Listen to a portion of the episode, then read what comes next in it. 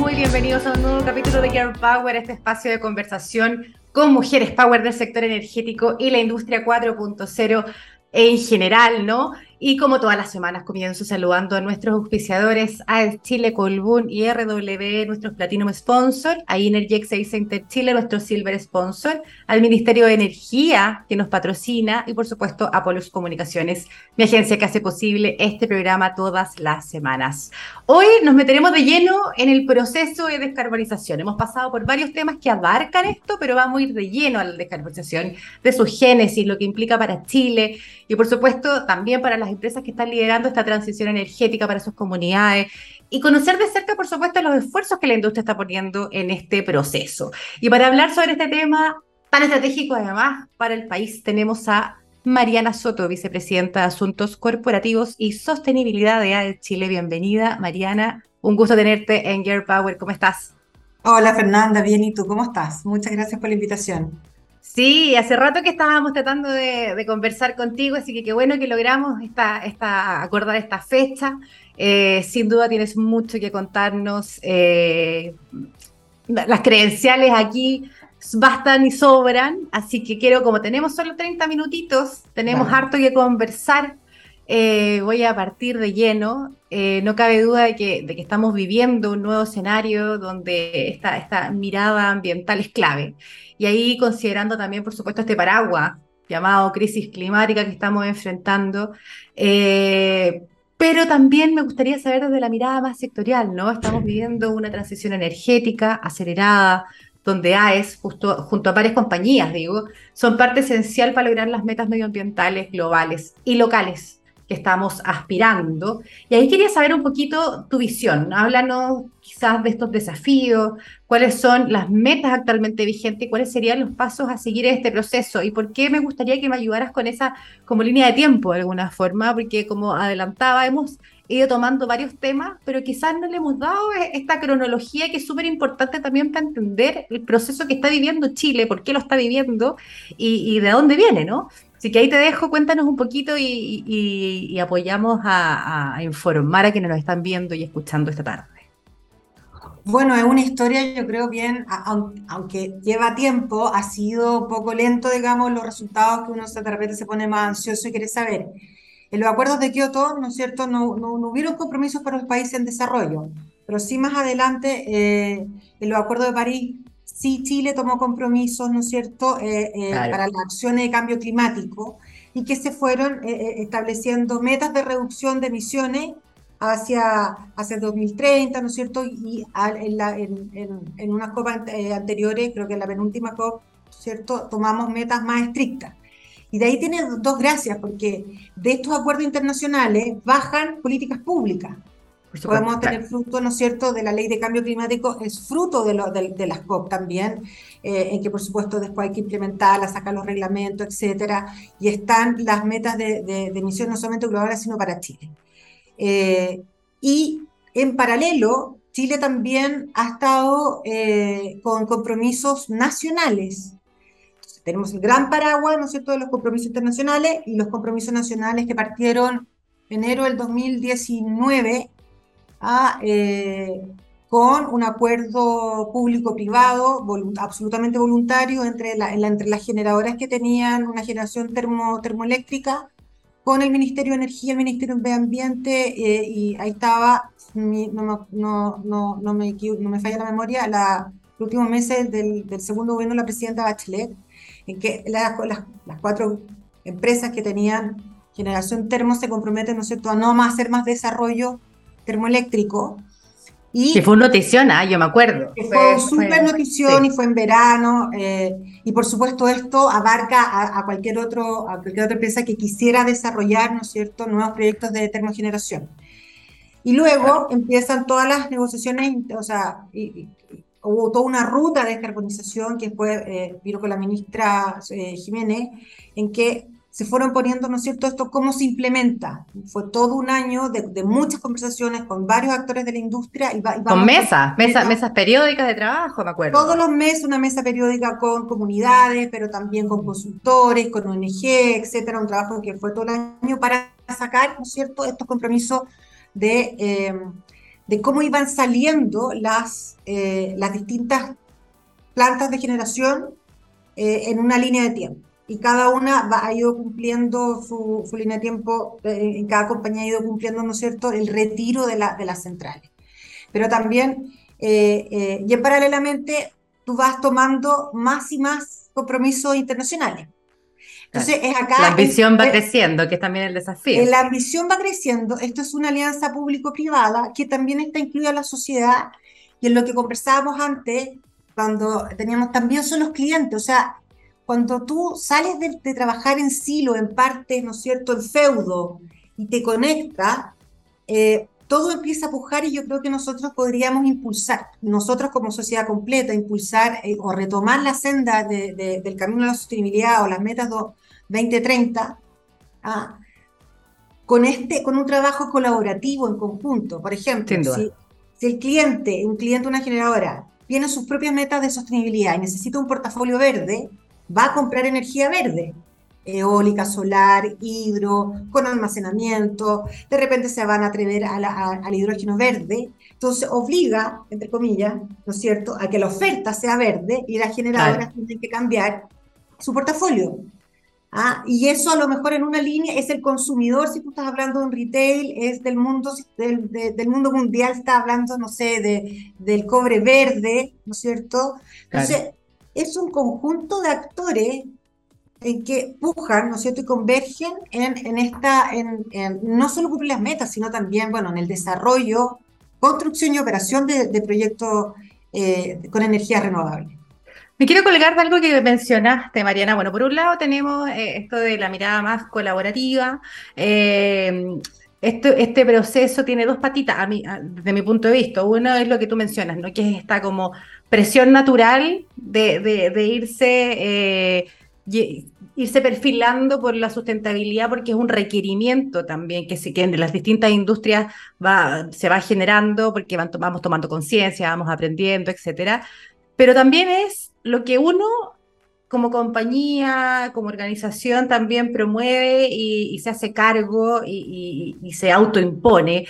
Y ahí, bueno, tú hablabas de las empresas que firmaron este acuerdo voluntario, eh, donde ustedes por supuesto que fueron parte y claramente en este proceso de transición energética, eh, una de las empresas que tiene que hacer grandes esfuerzos considerando los activos térmicos es AES, ¿no?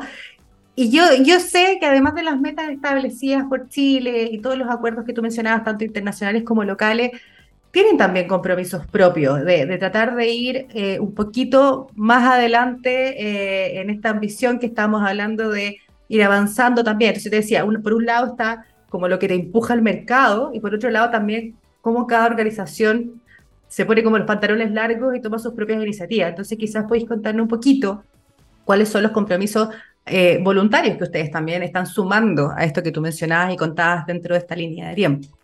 Sí, ahora, también me gustaría como recordar y contar ah, de que por qué nosotros como Chile en general tenemos, tenemos un, portafolio, eh, un portafolio termo. Hay que recordar la crisis del gas que tuvimos en los mm. años 2005 hasta el 2007, 10, en que tuvimos los cortes de gas de Argentina, en que toda nuestra matriz estaba basada en gas natural de Argentina, muy buenos precios, hicieron los gasoductos, etcétera. Pero totalmente dependiente. ¿Qué es lo que le está pasando a Europa con el gas de Rusia? Cuando ah. empieza la crisis, ¿no es cierto? Cuando empiezan a cortar eh, el gas industrial, en una primera parte eh, de Argentina, y después también estuvo en riesgo el gas, el gas domiciliario y, y comercial, que son, y era más el gobierno, como política pública, el Ministerio de Energía dice, no, nosotros tenemos que hablar de seguridad energética. Y la seguridad energética en ese momento, para seguir creciendo, uno, porque toda la industria necesita energía para, para seguirle con la producción. La gente necesita, todos quieren tener energía, nosotros, tú tienes que tener alumbrada las calles, hay un fenómeno también de seguridad. Seguridad. Mm. Por eso nosotros salimos como país y también AES, con compañía, en un compromiso súper fuerte de lo más rápido que se podía hacer eran eh, centrales termoeléctricas. Eh, en, esa época las tecnologías de viento de la eólico solar eran carísimas y estaban lejos, ¿no es cierto?, de, nuestras posibilidades y uno necesitaba una respuesta ya. Y es por eso que una, muchas empresas, ya sobre todo respondió a ese llamado de, seguridad energética y de compromiso con el país, y por eso las instalaciones, y son instalaciones que si tú lo ves desde 2010, 2011, son relativamente nuevas, grandes instalaciones, ¿no es cierto?, de centrales térmicas, igual que otra, otros colegas de, de, otra, de otra compañía. Como también se hicieron, ¿no es cierto?, los grandes eh, Gas GNL Quintero y Gas GNL Mejillones, que fueron dos seguros que se pusieron para traer estos commodities de afuera, ¿no es cierto?, y dar esta seguridad energética al país. Ahora, estábamos en otro contexto también, pues María. Y ahora, claro, y es por este eso. paraguas, no teníamos este la paraguas tenemos estas, y por eso tenemos ahora otro desafío, y estamos respondiendo súper rápido. Nosotros, como país en acuerdos internacionales, tenemos una meta eh, que al 2050 ser carbono neutral, ir bajando emisiones en 2040, el programa de gobierno del presidente Borges al 2030, y nosotros como AES tenemos una meta del 2025 al 2025 ir eh, retirando, eh, retirando el carbón de nuestro portafolio, retirando la generación térmica en nuestro portafolio. Ya hemos, ya hemos partido con la Ventanas 1, que es una de las más antiguas que está en la comuna de Puchuncaví.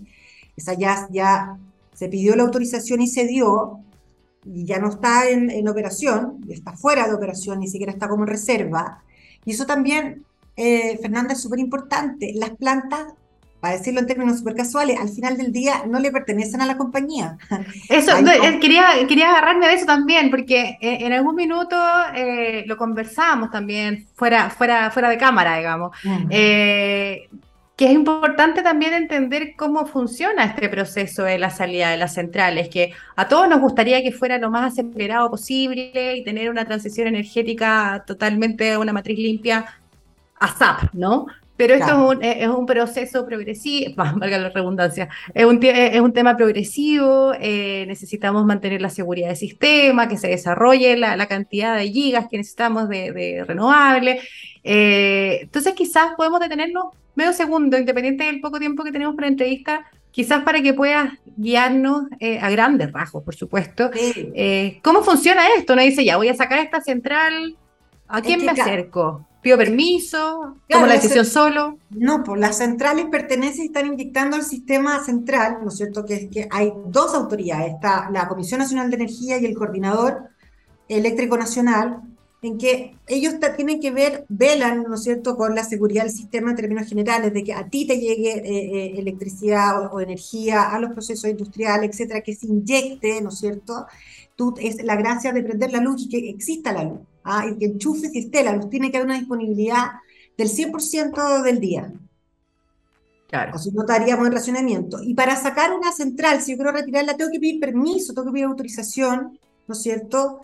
Y la autoridad, la autoridad eléctrica, por, así decirlo, tiene que tomar todas las, tiene que observar el sistema en general, porque se queda como sin un soldado, ¿ah? sin un activo.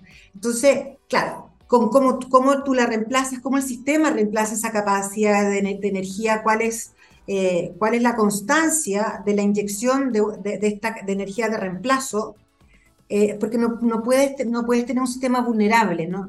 No, no, Nuestro sistema es súper claro en eso. Entonces, hay una serie de autorizaciones. Nosotros, por supuesto, quisiéramos acelerar eh, el, la descarbonización. El recambio, digamos. de, claro, de, nuestra propio, de nuestro propio proceso, pero no es tan simple. Y además, no solamente el coordinador, sino que tú tienes, no solamente de la, de la disponibilidad de inyección de energía, sino también de la transmisión, o sea, cómo están las líneas de transmisión. Que ahí estamos bien atrás. Para llegar, y ahí también tenemos, claro, había una explosión también de demanda, a un atraso en la transmisión, eh, que, bueno, que, se, atrasan los, se atrasan los proyectos, estos son grandes proyectos de inversiones, con mucho trabajo comunitario también, y, y, todo eso lo tiene, lo tiene que ver la autoridad eh, sectorial. Por lo tanto, a nosotros estamos con, con, plata a disposición de sacarla, pero esperando, ¿no es cierto?, esta autorización eh, concreta, eh, jamás vamos a poner el, en, en, en peligro el sistema. Por eso nosotros hablamos de una transición que sea responsable, por esto, lo que digo, resiliente, capaz de cambiar y sostenible. Sí, es clave.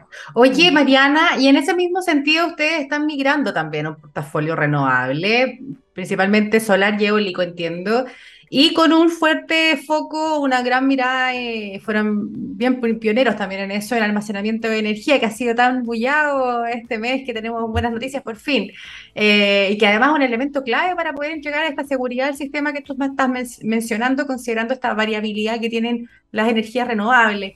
Eh, me quería detener un poquito en, en, justamente en el almacenamiento. ¿De dónde viene quizá esta motivación de apostar por una tecnología que estaba tan incipiente desde lo tecnológico cuando ustedes ya se lanzaron en esto y también desde la mirada regulatoria. Ojo que estamos hablando que recién, recién, recién tenemos novedades regulatorias para poder habilitar el almacenamiento. Claro. Con esta idea, para partir con esta idea, todos los megas de termo que se saquen tienen que ser reemplazados con, megas renovables. O sea, cambio peras por manzanas, por así decirlo.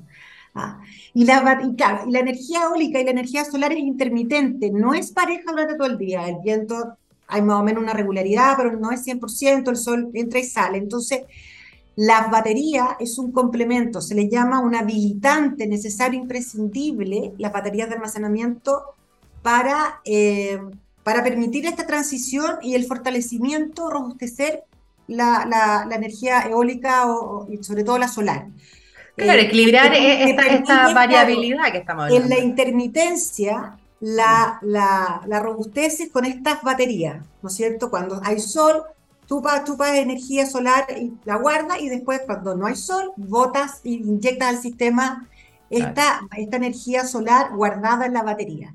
Ahora, nosotros como AE somos, fuimos pioneros en, en, en, la instalación de bancos de batería. En el 2009 fue el primer banco de batería en el norte.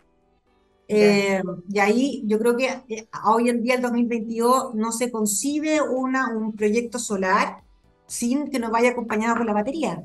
Sí, pues no podemos perder todo ese recurso. Exacto, y dejar qué hacemos en la noche. Entonces, ese es el complemento, y eso es lo que nosotros somos líderes. Ahí, AES tiene capos de batería enormes en el mundo, nosotros estamos en todos nuestros proyectos solares ya van con batería, eh, sobre todo en el norte, ¿no es cierto? Que, son, que es lo más interesante, y y el otro es, más que estas baterías, a lo mejor que, te puedes imaginar de litio, es el proyecto ALBA que tenemos en la, en la central Angamo, en Mejillones. Oye, eso te, te quería preguntar, porque lo, lo, hemos visto, ha salido, salió hace poquito en la prensa. Eh, me parece tremendamente interesante e innovadora, además, porque ahí tú nos vas a contar más, pero entiendo que reconvierte una central a carbón que sería Angamo, ¿no? En Mejillones. Sí. En almacenamiento. Claro, en, dos, en, en, súper grandes baterías, y esto tiene, eh, un proyecto que hemos trabajado con, con, con GIZ, que es una agencia de investigación alemana también, en transformar Angamos, que es una central termo de 450 y algo megas, que está en Mejillones, son dos unidades, en transformarla en dos grandes baterías a través de sales solares fundidas. Entonces, con energía renovable, tú le inyectas, calientas las sales, sale mucho vapor y ese vapor mueve la turbina y se genera la energía. Entonces ya no es termo, entonces son, este, imagínate, y se transforman en un gran, unas muy, muy, muy grandes eh, eh, almacenamientos de energía eh, que se inyectan. Es más, es más, parecido como a la CCP, ¿o no? Con esto es muy parecido a la CCP, pero, pero tiene, pero la gracia es que esto ya son instalaciones de una central termo, ¿no es cierto? Que sería la primera eh, estamos en proceso de, en proceso de ambiental, de calificación ambiental, pero sería la primera en el mundo de una termotransformarla con esta tecnología, porque las CSP parten, parten así. Esta es toda la instalación, ¿no es cierto? Usarla, de lo que ya está instalado, usarla eh, para hacer este tipo de, de, energía renovable, cero emisión, almacenamiento perfecta. Y además, lo otro que tiene pensando en una descarbonización y en los temas de sostenibilidad, que también hacemos un plan de reconversión laboral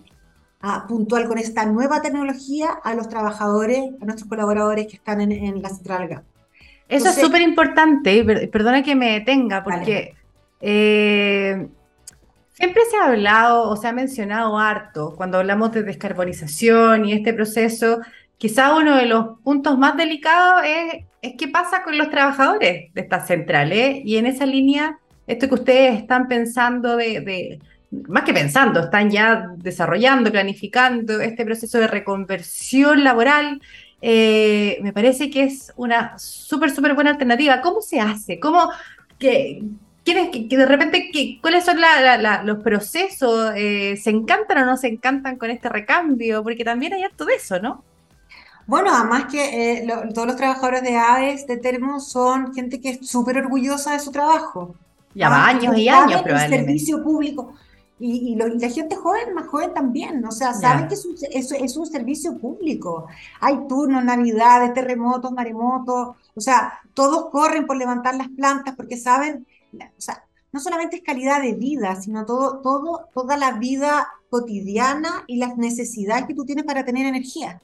Entonces, eh, yo me siento súper orgullosa de todos los colaboradores de AES, de todas las centrales, incluyendo, por ejemplo, las solares, eólicas, pero las tenemos son súper orgullosos de su trabajo y tenemos altos estándares de, excelencia operacional y medioambiental. Ahora, ¿Cómo partimos? Con mucha conversación en un proceso dialogante, transparente, ¿no es cierto? Adentro, adentro, primero partiendo con nuestra propia organización, ¿ah? explicando, eh, eh, compartiendo inquietudes, eh, con mucho diálogo con nuestros, con nuestros colaboradores, nosotros mismos también, uno mismo entra en esa conversación, con los líderes de las plantas, ¿no es cierto? y, por ejemplo, para, para Ventanas 1 se hizo todo un plan de jubilación, jubilación anticipada o de llevar esos los trabajadores que fueran quedando, que, también no, no, te imagines que son como otra eh, otras operaciones que son 3.000 trabajadores, es, una operación que es más pequeña, pero es importante, eso no, quita decir que, es muy importante. Son que fuera uno importante, y así se entiende, claro. Todos, exacto. Entonces, em, se, se, fueron capacitando para llevarse a otras centrales, tanto las termos que todavía no van saliendo, porque nosotros tenemos una hoja de ruta, que partimos, ¿no es cierto?, el año pasado y queremos llegar al 2025. Entonces vamos viendo los que se quieran mover a las que todavía están operando en termo, eh, con termogeneración o a las que están en hidro, eólico o solar. Fíjate, pero esta, esta reconversión de algo en particular van a aprender de almacenamiento, que, que así lo entiendo, ¿no? Que es, un, eh, eh, es, una tecnología harto más nueva, probablemente menos cercana. un almacenamiento más, o sea, a lo mejor con otro cariz que, que las mismas baterías de almacenamiento. Entonces, que las que puedes imaginar de litio, las que acompañan, este es unos grandes, grandes baterías de almacén, van a ser unos toneles de almacenería de... Me van a matar los ingenieros, tienen un nombre técnico, pero no me acuerdo.